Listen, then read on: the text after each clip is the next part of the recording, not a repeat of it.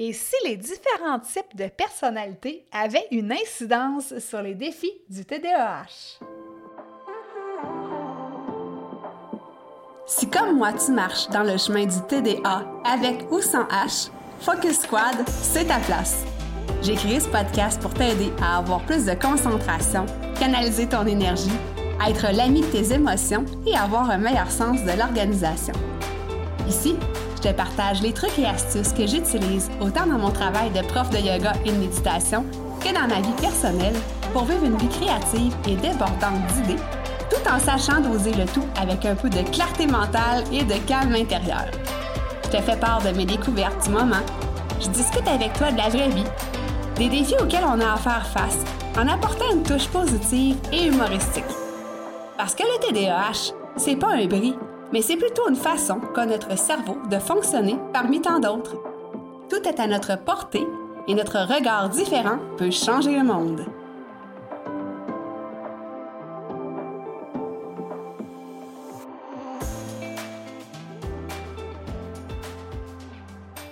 Salut, salut! Bienvenue sur l'épisode 107 du podcast Focus Squad. Et comme à chaque épisode où est-ce que j'ai une entrevue, j'ai une invitée spéciale qui va venir euh, jaser avec nous. Donc, euh, je te présente Marielle Bureau, quelqu'un que je connais de longue date. On va t'expliquer ça dans pas long. Alors, euh, ben, pour commencer, bienvenue Marielle sur le podcast Focus Squad. Merci Mélissa de ton invitation. C'est un plaisir d'être avec toi aujourd'hui. Yes, puis je suis certaine qu'on va avoir une super belle discussion parce qu'ensemble, on dirait qu'on pourrait parler pendant des heures, puis c'est toujours Super intéressant. Alors, euh, ben, pour te mettre euh, dans, le, dans le bain, pour toi qui m'écoutes, en fait, euh, Marielle, on, s'est connus il y a quelques années de ça parce que, tout comme moi, elle enseigne la méditation pleine conscience. Donc, on s'est toujours suivi dans les réseaux sociaux. on habite pas loin aussi, fait que des fois, on se prend un petit thé de temps en temps. Et là, ben, Marielle, euh, dernièrement, tu as, en fait, dernièrement, ce mois-ci, tu as terminé euh, des super études. Euh, j'aimerais ça que tu nous en parles un petit peu en quoi tu as étudié, puis en fait, en quoi ça consistait. Ben oui, certainement. C'est un petit deuil que je vis aujourd'hui de finir cette formation-là parce que c'était vraiment tellement enrichissant, en fait. ça, s'appelle Précog, en fait, qui, qui, est une formation de l'école Psychom de, docteur Guillaume Dulude, qui est spécialisé en psychologie appliquée et en communication. Donc, euh, c'était un parcours d'un an dans lequel, à chaque fin de semaine, dans le fond, une fois par mois, on avait des thèmes précis qu'on venait approfondir pour mieux comprendre le comportement humain, mieux comprendre la psychologie, la communication, euh, avoir comme un regard différent sur euh, le monde qui nous entoure, avoir mm. comme une façon d'analyser les choses de façon plus objective, sans être dans le jugement, mais plus dans l'observation. Ça permet vraiment de mieux comprendre certaines choses, puis de pouvoir avoir comme une certaine hauteur par rapport à ce qui, ce qui se passe dans notre quotidien en interaction, parce que la plupart de euh, nos difficultés, on va dire qu'on vit dans la vie, c'est souvent dans des relations interpersonnelles, c'est souvent dans la, dans la connexion avec les autres êtres humains, des sujets de conversation qu'il faut parler, euh, des manières de, de ressentir les choses puis de les percevoir qui peuvent des fois causer des conflits sans même qu'on comprenne pourquoi. Fait c'est un peu comme une manière de venir euh, avoir une boîte à outils là, extrêmement complète de, de différentes façons d'analyser notre environnement. Donc, j'ai vraiment euh, tripé. Puis euh, aujourd'hui, on va en parler de quelques petits sujets, justement, là, qu'on va effleurer par rapport à, ce que j'ai appris. Mais euh, ultimement, vraiment, l'intention, c'était de me permettre d'avoir une façon d'accompagner les gens que j'accompagne déjà là, en relation d'aide, de pouvoir les, les aider à voir les choses différemment, à se comprendre différemment. Puis c'est ça, ça ressemble à ça, je dirais. Ouais. Ah, mais c'est cool parce que, tu sais, je trouve que ça complète vraiment la pleine conscience parce que, tu parles beaucoup d'observer sans jugement, de prendre la hauteur. Fait que, ça vient vraiment, je pense, compléter là, tout ça. Fait que c'est vraiment en phase avec tout ça. Puis, euh, dans le fond, tu me disais qu'il y, avait, il y a comme une espèce de gré d'analyse euh, des personnalités. Je ne sais pas si tu peux euh, me décrire c'est quoi, en fait, puis en dire davantage à ce sujet-là. Ben oui, certainement. C'était tellement intéressant, ce volet-là de la formation c'est tout le temps un peu agréable de savoir de quelle façon on est construit parce que ça nous dit tellement de choses sur nous-mêmes, puis les autres, ils peuvent tellement comme voir de choses sur nous avec notre personnalité que je pense que c'est comme la base, en fait, de savoir c'est quoi notre type de personnalité, de comprendre, tu sais, c'est quoi un peu nos, euh, nos structures, là, dans le fond, qui font en sorte qu'on est de telle façon, qu'on agit de telle façon, qu'on ressent de telle façon. Mm. Donc, il y a comme une grille de personnalité qui s'appelle le Big Five, qui se trouve à être là, vraiment, euh, je dirais, l'une des études de la personnalité qui est la plus euh, efficace là, en termes de recherche scientifique à travers le monde. Donc, euh, indépendamment des cultures, donc partout dans le monde, indépendamment des cultures, du sexe, de, de la situation géographique, il y a les cinq traits de personnalité que je vais vous nommer qui est présent partout. Donc, euh, que tu sois là, euh, en Afrique, en Asie, au Canada, tout le monde a ces traits de personnalité-là sur un continuum.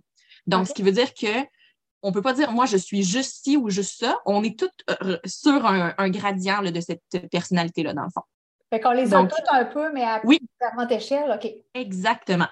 Donc, euh, il y a cinq personnalités de base avec deux sous-traits par type de personnalité. Donc, si on regarde les cinq, euh, les cinq traits, il y a l'ouverture. Dans l'ouverture, il y a deux sous-traits qui sont un autre trait qui s'appelle l'ouverture aussi. En anglais, je pense que ça s'appelle openness, là, openness, mais en français, on dit ouverture aussi. Puis l'intellect. Donc, euh, l'ouverture, dans le fond, là, si j'ai, je, vais les décortiquer toutes euh, comme ça. Donc, l'ouverture, c'est vraiment comme euh, l'intérêt élevé pour plusieurs sujets différents, comme une curiosité, dans le fond, une, ouverture au monde à différents sujets, à plusieurs choses différentes. Puis hmm. l'intellect, c'est la capacité à faire des liens à travers des concepts abstraits. Donc, euh, c'est par exemple, il y a des choses qui sont un petit peu plus philosophiques ou un petit peu plus euh, euh, intangibles. Mettons que c'est la capacité à pouvoir faire des liens dans l'abstraction. Donc, c'est le trait, en fait, de personnalité qui est le plus corrélé au quotient intellectuel, dans le fond, dans ceux qu'on a, là, dans, ceux qu'on a ici. OK. Ensuite de ça, ça me parle, ça, je vais te couper un petit peu, ça me parle beaucoup parce que, tu sais, l'ouverture, quand on vit avec le TDAH, en tout cas, j'imagine que c'est un trait de personnalité qui nous caractérise beaucoup parce que en général, on est des gens curieux qui veulent tout savoir, qui veulent euh, aller approfondir un petit peu les choses. Fait qu'en ce cas-là, à date, ça me parle. Continue. oui, bien, on va pouvoir recouper tout ça après. Euh, ensuite de ça, il y a la conscienciosité. Euh, qui se trouve à être là, euh, dans les deux sous-traits. Il y a l'ordre, le sous-trait de l'ordre, puis le sous-trait de la détermination. Donc, euh, si on regarde de façon globale, c'est la capacité à être capable de viser un objectif à long terme, puis de ne pas se faire distraire par des distracteurs externes, là, dans le fond, dans, dans le court terme. Mmh. Alors, ça t'aide vraiment comme quand tu as de la conscienciosité élevée, là, à viser quelque chose sur le long terme, puis à, à le faire malgré les émotions négatives. Donc, tolérer l'inconfort du moment présent pour viser à long terme quelque chose. Puis quand on regarde la détermination, mais c'est la capacité à persévérer malgré les difficultés. Puis l'ordre, c'est ce qui te structure dans le fond dans cet objectif-là. Donc une capacité à avoir là, des plans de match rigoureux dans lesquels tu vas pouvoir vraiment étape par étape séquencer ton projet. Donc ça ressemble à ça. Hmm. Ensuite de ça, il y a l'extraversion. Et dans l'extraversion, il y a le sous-trait affirmation et enthousiasme. Donc, affirmation, ça va être vraiment la capacité à mettre des mots, à s'affirmer de façon comme claire, précise, concise. Tu sais, on voit souvent ça dans les gens qui ont une belle euh, capacité à, à parler en public, donc euh, l'extraversion. Puis euh, l'enthousiasme, ben, c'est euh, le débordement, on va dire, d'émotions là, positives. Là, quand tu vois quelqu'un qui saute partout un petit peu, là, on, on, sait très bien à quoi ça ressemble. Donc, ça ressemble à ça. Ça ressemble à moi, j'ai quoi ça? oui, c'est ça. Ben, c'est une belle qualité, l'extraversion en général. et ensuite, l'agréabilité. dans les deux sous-traits, il y a la politesse et la compassion. Donc, euh, si on regarde, c'est quelqu'un qui, qui va euh, beaucoup prendre soin des émotions des autres. Donc, c'est quelqu'un qui va être beaucoup avenant, qui va vouloir prendre soin, qui va vouloir être dans le euh, dans la générosité, le don de soi. Donc, c'est souvent des personnes qui vont vouloir que les autres les apprécient aussi. Donc, c'est un souci d'être apprécié par les autres, puis de prendre soin des émotions négatives. Donc, on veut que les autres se sentent bien en notre présence. Donc, ça ressemble un petit peu à ça. Euh, puis le neuroticisme, c'est euh, la densité des émotions négatives qu'on va ressentir dans une journée, là, par exemple. Donc, c'est euh, le neuroticisme, il y a la volatilité puis le retrait, donc qui sont assez opposés l'un de l'autre. Donc, c'est une personne qui, par exemple, quand va vivre des émotions négatives, par exemple en retrait, va se retirer pour les vivre. Donc, va prendre un petit peu là, un moment de retrait, va ruminer un petit peu, va pas être porté nécessairement à exprimer ses émotions, va plus les vivre intérieurement. Et la volatilité, ben, c'est un peu l'inverse. Donc, c'est une personne qui va exploser rapidement, plus impulsive, plus, euh, euh, on va dire, euh, coloré dans, sa, dans ses émotions. Donc, euh, ça ressemble à ça.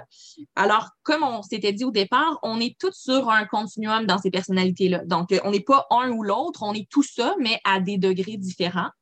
Donc, c'est intéressant. ça change aussi dans la vie. Tu sais, peut-être qu'à un moment donné, tu es plus ouvert, puis qu'en vieillissant, tu deviens moins. Ça doit changer comme ça. Euh, ben, en fait, la personnalité, là, comment ça fonctionne, c'est que ça se cristallise là, à peu près vers l'âge de 25 ans. Donc, normalement, là, une personnalité, ça peut avoir des composantes qui sont plus euh, génétiques, donc plus de l'ordre, tu sais, vraiment de euh, héréditaire. Là. Donc, il y a des personnalités qui se transmettent plus facilement d'une génération à l'autre. Et il y en a d'autres qui sont plus façonnées dans l'environnement, donc dans les expériences de vie que tu vas vivre, dans les défis euh, et tout ça. Donc, ta personnalité se construit là, de 0 à 25 ans à peu près. Puis ensuite de ça, ça se stabilise beaucoup dans le temps, là, on va dire, là, euh, après 25 ans, la personnalité qui est les tendances naturelles de la personne. Ça, c'est important de le comprendre, c'est que de façon naturelle, tu vas avoir ces traits-là, mais tu vas pouvoir travailler sur des comportements pour venir adoucir ou atténuer certains traits que tu constates qui te sont moins utiles.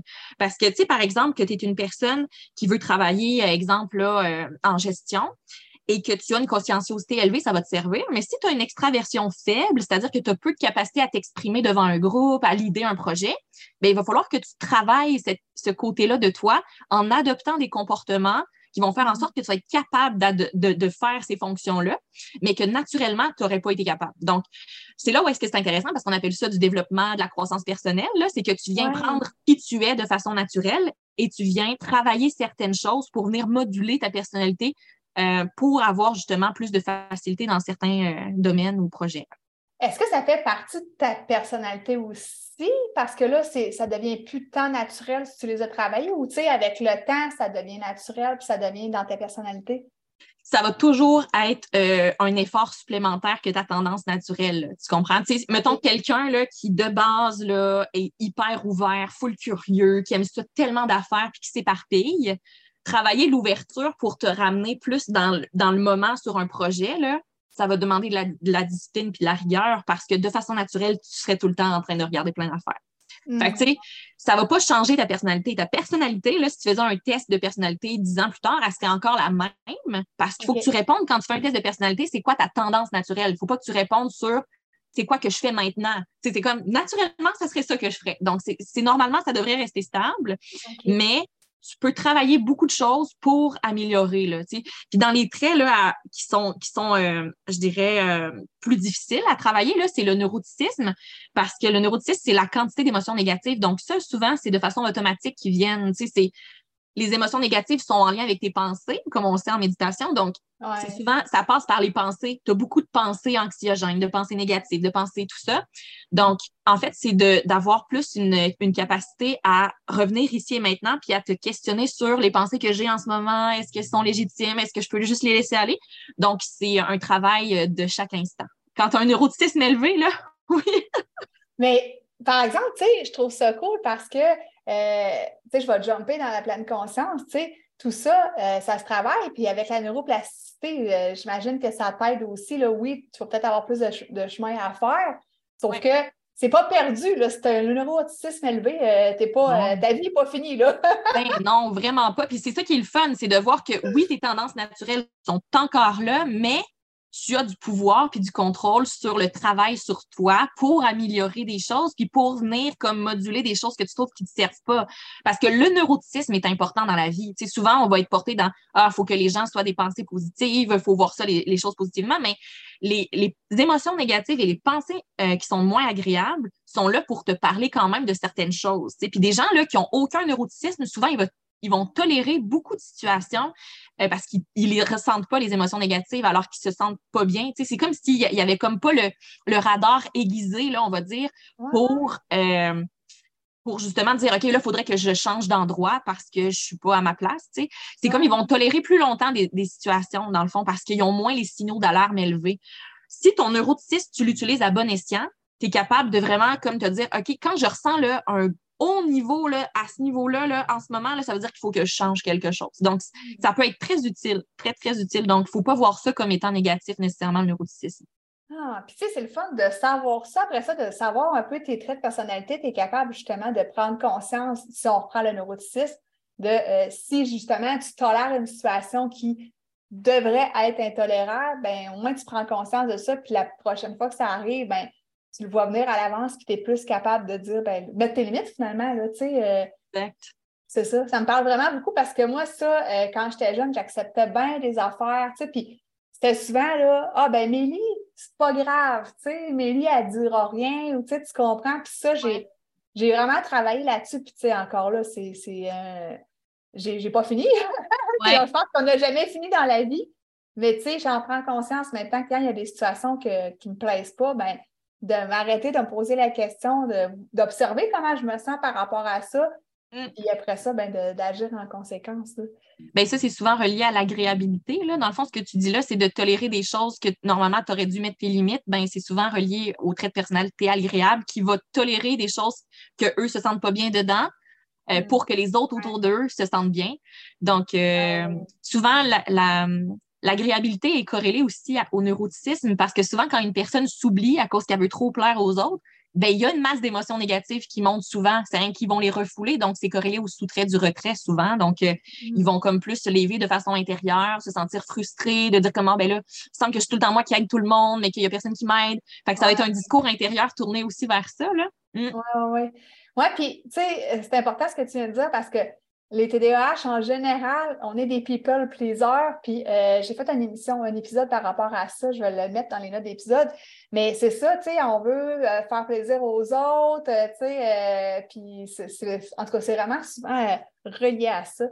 Ben, je dirais que c'est encore drôle parce que, mettons, un TDAH, justement, qui va avoir une faible agréabilité, ne va pas vivre de la même façon que toi parce que, justement, tu sais, on en parlait, le TDAH, c'est comme quelque chose qui est présent, mais qui définit pas la personne dans toute sa couleur. c'est, il y a le TDAH avec les composantes du TDAH, là, dans le fond, qui sont comme des critères diagnostiques pour être TDAH. Donc, oui, c'est sûr qu'il y a des couleurs, on va dire, qui se ressemblent chez les gens qui ont cette étiquette-là de, de ben, cette étiquette, cette étiquette, je voulais dire plus cette couleur.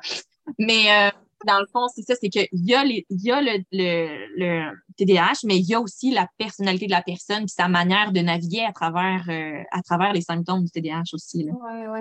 Fait que, tu sais, dans le fond, on ne peut jamais faire de généralité parce que, oui, comme on vient de dire, il y a différents symptômes que moi j'appelle défis du TDAH, mais euh, chacun les vit d'une façon différente. Ça peut se ressembler, mais tout dépend de la personnalité. je sais qu'avant euh, d'entrer en ondes, on discutait, par exemple, de ton conjoint qui est en processus euh, d'avoir le diagnostic du TDAH.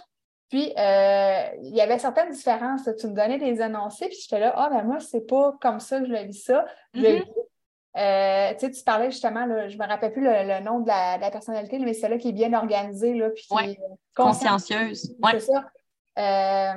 Ben, moi, c'est ça, c'est quelque chose qui est fort en moi d'être organisé, structuré, mais euh, je suis consciente que quand je parle à, des clients, des clientes, par exemple, ben, pour eux, c'est un défi. Puis là, maintenant, je suis plus surprise, mais avant, je me disais, mon Dieu, tu sais, je pensais que tout le monde était comme moi. Fait que je sais pas, toi, euh, je pense que ton conjoint à ce niveau-là, c'était peut-être plus difficile. Ben, si on regarde, là, justement, quand je parlais tout à l'heure que les personnalités se construisent de façon aussi génétique, mais aussi environnementale, mm-hmm. ben, quand on a eu un environnement, peut-être dans notre enfance ou à l'école ou quoi que ce soit, qui a favorisé le développement d'une structure, d'une organisation, d'une capacité comme à se fixer, on va dire, des objectifs pour arriver à quelque part, mm-hmm. ben, ça fait en sorte que même si tu as un TDAH, dans euh, dans ta structure de personnalité, te développer avec chance d'avoir justement ce trait-là qui est comme plus corrélé justement à l'ordre, à la structure, versus une personne qui n'a pas peut-être nécessairement vécu un environnement euh, structuré et organisé, qui a fait en sorte qu'il y avait peut-être déjà là une faiblesse à ce niveau-là, puis que là, ça s'est juste exacerbé avec le TDAH, justement, le, côté un petit peu plus désorganisé, un peu, euh, tu sais, une abeille qui butine un peu partout, là, tu sais, c'est comme tu commences mille et un projets, mais tu les termines pas. Fait que, tu sais, c'est ça, c'est euh, effectivement, euh, tu sais, quand on regarde, mettons, les critères là, de, de défi d'un TDAH, ben, le côté organisation, planification, priorisation, euh, être capable d'avoir des délais respectés, d'être capable de mettre justement des limites à son environnement pour pas se double bouquer. Alors, c'est comme, c'est comme toutes des choses que si tu as une conscienciosité élevée, ça va être beaucoup moins intense qu'une personne qui est consciencieuse, genre dans le, le côté très faible.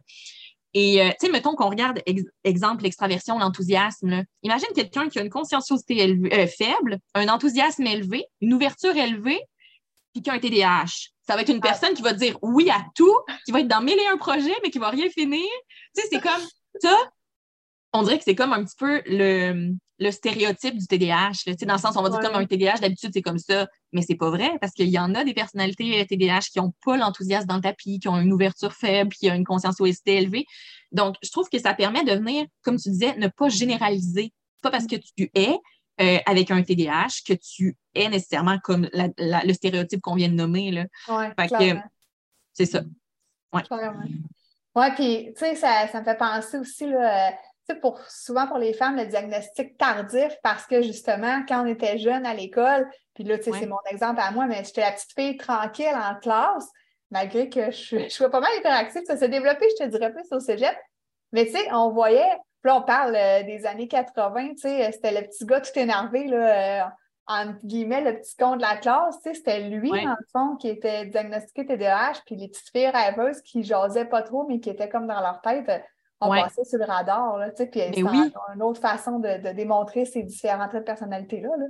Exact. Puis souvent, euh, c'est correct de différencier, mettons, TDAH masculin ou féminin, comment est-ce que ça se définit, mais j'aime beaucoup mieux regarder avec la personnalité qu'avec le sexe, parce que dans le fond, tu sais, en fait, c'est que si tu me dis ça, c'est peut-être plus parce que tu étais une personne plus introvertie, un petit peu plus réservée, donc, tu n'avais pas le, trait justement de l'extraversion dans le tapis qui parle à tout bout de champ. Donc, que tu sois un gars ou une fille, tu aurais peut-être justement juste comme passé sous le radar aussi. Là, c'est comme. Ouais, c'est ça. Fait je trouve que justement, là, de regarder la personnalité, ça vient comme un peu euh, peaufiner euh, une analyse que normalement, on aurait peut-être généralisé. Ah, d'habitude, mettons un TDAH femme, ça ressemble à ça, un TDAH homme. Mais c'est comme au-delà de ça, il y a aussi justement la base qui est la personnalité, tu sais. Oui. As-tu une explication, tu sais, parce que, euh, comme je viens de te dire, tu sais, j'ai viré mon, mon, capot de bord quand je suis rentrée au cégep. Euh, je suis rentrée en technique policière. Puis là, on dirait là, que, je te dis, le, jour où est-ce que j'ai mis le pied au cégep, je suis devenue comme la personne que tu connais présentement, là, tu sais, plus extravertie, plus à parler à tout le monde, plus à prendre l'initiative. Ouais. Euh, tu serait-tu par rapport à l'environnement? Je ne sais pas comment on pourrait expliquer ça. Ben, c'est une bonne question parce que là, c'est ça, il manquerait peut-être des détails d'analyse pour pouvoir mieux comprendre, mais c'est sûr qu'il y a des fois où, est-ce qu'on évolue dans un environnement dans lequel on, devient dans une zone de confort, d'être comme ça dans cet environnement-là. C'est comme il y a des repères, c'est comme ça diminue notre anxiété de se faire reconnaître de cette façon-là, on est bien, puis on bouge pas comme ça. Puis quand on vient closer un, un chapitre de notre vie puis qu'on change d'environnement, ben on se permet peut-être de laisser aller certaines choses qu'on avait inhibées dans cet environnement-là pour plaire ou bien pour euh, bien paraître dans ce type d'endroit-là. Puis là, maintenant, c'est qu'on est sorti, ben là, on fait comme OK, ben je peux laisser sortir cette couleur-là sans danger, alors euh, j'y vais. Puis ça veut dire que ah. ça veut dire que intérieurement, tu l'avais déjà, cette couleur-là, mais que tu l'avais un petit peu atténuée pour bien fitter dans le moule de cet endroit-là. Et là, tu t'es laissé juste euh, exploser tes couleurs à un endroit où ce que tu sentais que c'était sécuritaire de le faire, puis ça serait bien perçu aussi par l'environnement d'avoir cette couleur-là aussi. Là. Ah, clairement, je te dis, c'est vraiment ça, tu sais, parce que ben, c'est pas quelque chose que je me posais la question souvent, mais tu sais, des fois, ça revient, j'en parle, puis je suis comme, vraiment, il y a vraiment eu un, changement, là, euh, puis c'est ça, ouais, c'est sûrement quelque chose que j'ai en dedans de moi, puis que, tu sais, j'en parlais à mes amis de secondaire, ils me disaient, oui, oui, tu sais, les fins de semaine, quand on faisait des trucs, j'étais la, la, la, fille funky, tu sais, que tu connais. Mais j'avoue qu'à l'école, j'étais plus la fille réservée, structurée. Ben, exactement. Puis tu sais, gênée, je pense, à quelque part. Puis rendu au cégep, ben là, c'était du nouveau monde que je connaissais pas. Puis que, ouais, je me suis laissée euh, euh, m'ouvrir, en fait, puis montrer qui j'étais réellement, là, tu sais. Mais ça t'a permis de découvrir comme un côté de toi que tu avais laissé un peu en dormance. Puis que là, tu sais comme, OK, il était là, ce côté-là, mais je ne le laissais pas sortir autant parce que l'environnement dans lequel j'étais ne me permettait pas de le laisser sortir. il fallait que je sois plus tempérée. Puis de toute façon, l'environnement était habitué de te voir comme ça. Alors toi, tu as comme enregistré, je vais rester comme ça pour l'instant. Puis après ça, tu sais, dans un nouvel environnement, tu pouvais laisser sortir l'autre côté. Oui, oui, ah, c'est ça, c'est clair. Puis, euh, si je reviens à ta grille, je sais qu'il y avait deux autres éléments. Il y avait l'anxiété puis la motivation. Fait que je ne sais pas si tu veux nous expliquer euh, davantage. Oui, bien, au niveau de la personnalité, c'est ça, c'est la première grille d'analyse qu'on fait. Puis après ça, on regarde une personne a quel comportement quand il vit des émotions négatives ou quand il est face à des défis. Donc là, on regarde, c'est quoi son système euh, d'anxiété qui, est activé? Est-ce que c'est une personne qui dans une situation de stress, va préférer éviter la situation, donc prendre une branche, là, on va dire, plus facile euh, pour éviter justement l'inconfort relié à un défi dans lequel il n'est pas sûr de pouvoir performer. Mm. Donc, euh, si tu regardes une personne dans son système d'anxiété, mais ben, tu vas remarquer que dans sa vie, là, à chaque fois qu'il y avait comme une branche de Y, là, où est-ce qu'il y avait une décision à prendre, euh, qui aurait pu faire un changement dans sa vie, il a préféré prendre la branche euh, où est-ce que c'était comme du statu quo, c'est-à-dire euh, Ah, sais-tu, je pense que je suis plus confortable dans ça, je vais y aller. Fait que, tu sais, mm. quand tu fais l'analyse, mettons, d'une personne qui t'accompagne, ben, tu regardes, dis-moi donc ta vie un peu, elle ressemble à quoi, tu sais, c'est quoi les décisions que tu as prises, tout ça? Là, tu es capable de voir, tu sais, qu'il y avait comme plusieurs branches et qu'à chaque fois qu'il avait eu la, chance de faire un petit changement, il a décidé de rester dans son statu quo. Alors là, ça te parle de son système d'évitement. Donc, euh, est-ce que c'est une personne qui, face au stress, va éviter les situations ou va au contraire comme se propulser vers quelque chose de différent parce que ça ne dérange pas d'être anxieux. Tu sais. ouais, Ça, ça peut changer, ça, ou c'est euh, le même graduellement dans ta vie, c'est toujours la même. Euh, ben, ça dépend, ça fait combien de temps que tu le fais. Parce que, tu sais, plus que tu vas avoir utilisé l'évitement dans ta vie, plus que tu vas avoir eu de renforcement lié à ton évitement et de soulagement, qui va faire en sorte que tu vas avoir enregistré en fait que tes choix d'évitement t'ont protégé contre quelque chose d'inconfortable et que tu vas répéter ça sur le long terme parce que dans le fond, c'est ça qui te permet d'éviter euh, des échecs, euh, de te tromper, euh, etc. Donc, plus que ton cerveau va enregistrer que l'évitement est quelque chose d'utile et de sécuritaire, ben, plus que tu vas l'utiliser inconsciemment, puis ça, ça va devenir inconscient, justement. Tu vas te mettre à éviter plusieurs situations dans lesquelles tu es inconfortable ou que tu pourrais vivre des choses euh, inconfortables parce que c'est le même que tu vas avoir été euh, comme conditionné. Hmm. Donc, pour venir travailler le système anxieux, ben, il va falloir que tu fasses un reconditionnement, donc que tu vas te réentraîner à t'exposer à des situations anxiogènes dans lesquelles tu vas développer une façon différente de réagir ça va se faire petit à petit. Là. Mais c'est ça. Va falloir que tu deals un petit peu avec ton système euh, d'évitement, puis que tu te rendes compte quand tu le fais, parce que souvent, ça devient inconscient rendu adulte. Là, quand tu fais ça depuis que tu es petit, rendu adulte, tu le sais même plus que tu es en train d'éviter, mais tu es, en train d'éviter à tout bout de champ. Donc, euh, oui, ça se travaille, mais c'est vraiment pas facile. Donc, si tu as un tempérament en plus qui a un neuroticisme élevé, euh, puis que tu veux travailler ton anxiété, tu vas sûrement trouver ça euh, assez ardu parce que tu vas devoir tolérer beaucoup, beaucoup, beaucoup, beaucoup d'émotions négatives, puis tu en as déjà beaucoup, beaucoup, beaucoup. Fait que euh, ça va être plus difficile. Mais tout se fait, là. Je ne suis pas en train de dire que, que tu ne peux pas le faire, mais c'est ça, ça va demander plus d'accompagnement peut-être. Ouais. Ah, c'est bon. Puis après ça, il y avait la motivation aussi, je pense. Hein? Oui, bien la motivation, c'est un peu comme c'est quoi, c'est quoi qui te drive, mettons, c'est quoi l'énergie qui te propulse dans tes projets? Donc, il y a encore une fois un continuum là, de motivation, un peu comme les personnalités. Donc, il va de la motivation euh, extrinsèque à la motivation intrinsèque. Donc, euh, on se situe tout à quelque part là-dessus, là, dans tout ce qu'on entreprend dans notre vie. Donc, euh, c'est de voir justement ton type de motivation, c'est quoi quand tu entreprends un projet? Est-ce que c'est une, une, source de motivation externe? Est-ce que c'est plus par rapport à ton besoin de reconnaissance sociale? Est-ce que c'est plus parce que tu as quelque chose vraiment de profond, viscéral que tu veux accomplir puis que ça te propulse? Est-ce que mm. c'est plus tourné vers euh, un besoin qui, qui, euh, qui est régi par l'environnement? Comme quand on parle, par exemple, d'alimentation, quand on se dit, ben, il faut bien manger parce que c'est ça que tout le monde dit, mais ça, c'est quand même une motivation extrinsèque parce que c'est l'environnement qui t'a dicté une manière de manger qui fait en sorte que tu es motivé à bien le faire pour être en santé, mm. versus si tu le fais de façon intrinsèque parce que, par exemple, tu as eu un cancer, que là, tu te dis comme, OK, ben là, il faut que je me prenne en main parce que euh, vraiment viscéralement, je veux rester en vie le plus longtemps possible, c'est vraiment important pour moi, ben, ta motivation va s'être transformée en motivation intrinsèque. Donc, l'énergie va être différente parce qu'une motivation extrinsèque, ça ne demande pas le même nombre d'énergie qu'une motivation intrinsèque parce que c'est des facteurs internes. Donc, sont beaucoup plus puissants que des renforcements externes qui sont régis par le matériel ou l'environnement ou le, le social.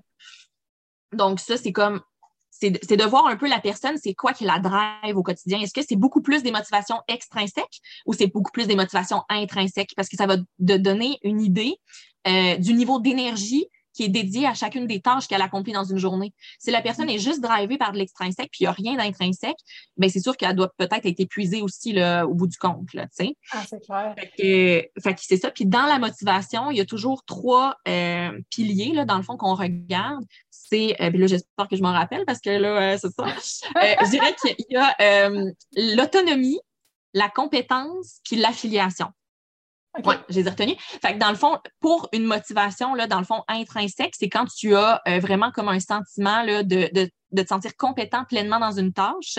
Donc, sentir là, que, que tu as ce qu'il faut pour l'accomplir. L'autonomie. La zone de génie, là, tu sais. Oui, c'est ça. Tu as la zone de génie, tu te sens bien, tu te sens confortable là où est-ce que tu es. L'autonomie, c'est quand justement tu sens que euh, tu n'as pas besoin justement de, de quelqu'un qui te dit quoi faire. Tu sais exactement comment partir la chose, tu sais comment euh, te mettre en branle, quelle, quelle chose tu as besoin, quel matériel, tout ça. Tu as comme une autonomie, une compétence. Puis l'affiliation, c'est quand tu t'associes avec d'autres personnes pour venir te sentir un peu imputable ou un peu comme un, un, sentiment de cohésion, là, comme euh, quand tu as un body là, avec qui tu fais comme OK, là, je te partage telle affaire, puis euh, c'est ça. Je veux juste te dire que je fais ça. C'est comme si tu, t'affilies avec quelqu'un, là, puis le sentiment d'affiliation, il est là aussi pour euh, sentir que tu appartiens justement à quelque chose. Tu n'es pas seul parce que l'être humain, justement, est un être de relation. Donc, il y a bien beau comme être compétent, autonomie, mais s'il se sent tout seul dans ses affaires, ben ça aura beaucoup moins de poids, tu sais. Donc, ah, euh, c'est les trois piliers. Ouais. Ah, puis, tu sais, je pense qu'à travers tout ça, la motivation, ça se travaille aussi beaucoup. Puis, tu sais, euh, euh, moi, je viens de finir aussi ma formation là, de, sur le TDAH. C'est une formation de coaching. Je n'ai pas encore fait la grosse certification, mais euh, ça parle beaucoup aussi, ils appellent ça le I model, puis par rapport à ton intérêt, ton why. Tu sais, puis on en entend souvent parler de ça, là, avoir un why profond, puis l'importance de, de justement de trouver quelque chose qui, tu viens de chercher d'un trip, tu sais, comme on dit, mm. qui est viscéral, puis ça t'aide tellement à te motiver, mais c'est ça, ça, prend un certain moment pour, euh, encore là, hein, on vient en pleine conscience, mais tu sais, se reculer, se déposer, puis observer qu'est-ce qui nous, euh, qu'est-ce qui nous drive finalement, qu'est-ce qui nous euh, fait envie, en fait. Oui, vraiment. Puis, tu sais, hmm. c'est sûr que il y a la personnalité, il y a l'anxiété, il y a la motivation, mais le plus gros puis le plus important, c'est c'est quoi le sens qui te pousse à chaque jour à continuer à faire ce que tu fais? Donc, euh, c'est comme euh, pourquoi tu te lèves chaque matin, vers où tu t'en vas, c'est quoi qui fait du sens dans ta journée, c'est quoi qui fait du sens dans un mois? c'est comme de te rattacher vraiment comme à la notion de ton why, que toi tu dis le why, le, le sens, qu'est-ce qui te qu'est-ce qui te propulse à te dire comme ça vaut la peine de tolérer le moment d'inconfort que je vis là parce que je m'en vais là. Donc, tu te ramènes dans le moment présent en te disant c'est temporaire, ça, ça va changer tranquillement. Donc, tu travailles ton discours interne aussi là, pour éviter de t'auto-saboter puis de juste tout te laisser tomber quand c'est difficile parce que le sens que tu accordes à ce que tu vis dans l'instant est assez fort pour continuer sur le long terme. Mm. Merci beaucoup. Euh, c'est vraiment une super grande mine d'informations, ce que tu viens de nous dire là. Ça va être beaucoup de choses à digérer, à mettre justement en relation, à, comprendre. Euh, où est-ce qu'on peut te rejoindre sur les réseaux sociaux si jamais on aurait envie de discuter avec toi? Bien, là, comme euh, je disais en début, je, suis un petit peu comme en remodelage là, de, tout ce que je fais comme accompagnement. Donc, je vais sur mes réseaux sociaux personnels, le Marielle Bureau, vous allez euh, sur ma page personnelle, puis vous allez pouvoir voir les éléments nouveaux que je vais partager dans les prochains mois par rapport au commencement tranquillement de ma pratique euh, d'entrepreneur. Yes, bien super. Je vais pouvoir mettre ça euh, dans les notes d'épisode. Puis, avant de terminer, je voulais juste aviser les personnes qui m'écoutent, les auditeurs, vous savez en fait qu'il y a le programme La méthode FMR qui sort cette semaine, en fait, donc euh, jeudi le 11 mai, euh, dès midi. Donc, euh, un programme là, en 21 jours pour instaurer une routine matinale dans sa vie. Donc, je vais mettre le lien de la page de vente aussi dans les notes d'épisode. Donc, si jamais ça t'intéresse, à ce moment-là, tu pourras aller voir la page de vente et ben, procéder si c'est quelque chose qui te parle. Alors, euh, ben, écoute, on va clore euh, l'épisode ainsi. Merci beaucoup, euh, Marielle, puis on se rejase bientôt. Bye bye. Bye bye.